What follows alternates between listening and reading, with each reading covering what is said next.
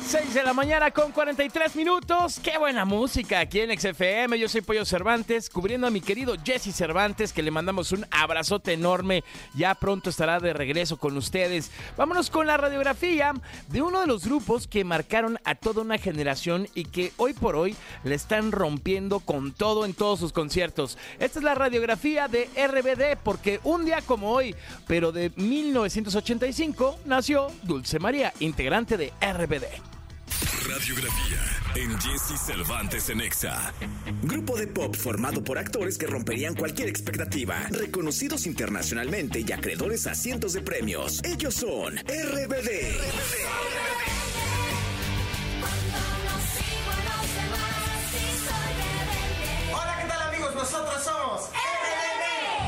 Banda de pop surgida de la telenovela Rebelde, creada por el productor Pedro Damián, quien al ver el talento de los seis jóvenes promesas de la televisión, decide apoyar sus carreras musicales. Con el gran éxito y récords de audiencia que estaba generando la serie televisiva juvenil en 2004, Anaí, Dulce María, Christopher Uckerman, Maite Perroni y Cristian Chávez unirían su pasión por el medio para comenzar una travesía que les cambiaría sus vidas.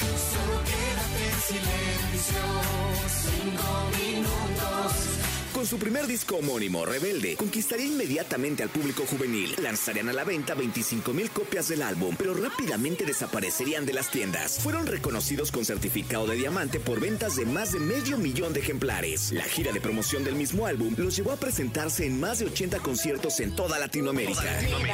sin control. ¿Cómo? Con solo. Sin pensarlo, sacarían a la luz un disco en vivo y al poco tiempo su segunda placa titulada Nuestro Amor, que seguiría cosechando récords de ventas, siendo triple disco de platino y que los llevaría a su primer nominación al Grammy en 2006. Y es así.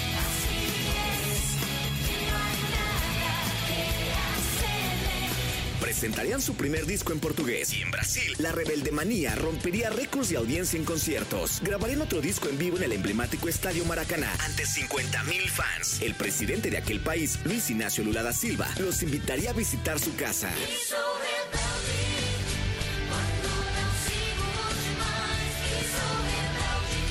Ya con el reconocimiento internacional, RBD iría por más y en 2007, con su gira celestial, llegarían al viejo continente con visitas en países como España y Rumanía, donde fueron recibidos como verdaderos héroes. Y como prueba de ello, la grabación de su tercer disco en vivo, hecho en el famoso estadio Vicente Calderón de Madrid, España, que reunió a más de 40 mil fans.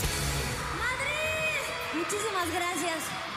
Pero no todo sería música. La mercadotecnia estaba lista para la banda y darían a conocer su línea de ropa, perfumes, cuadernos, bisutería y más de 4.000 artículos promocionales, hasta una serie de juguetes donde resaltaban las muñecas de las integrantes. De nuevo. Muchas gracias, Rebeldes. Y siempre queremos dar gracias a las fans porque gracias a ustedes somos Rebelde. Gracias. Con seis discos de estudio, tres en vivo, siete DVDs de gira, millones de fans alrededor del mundo, RBD se coloca como una de las bandas de pop más importantes de todos los tiempos.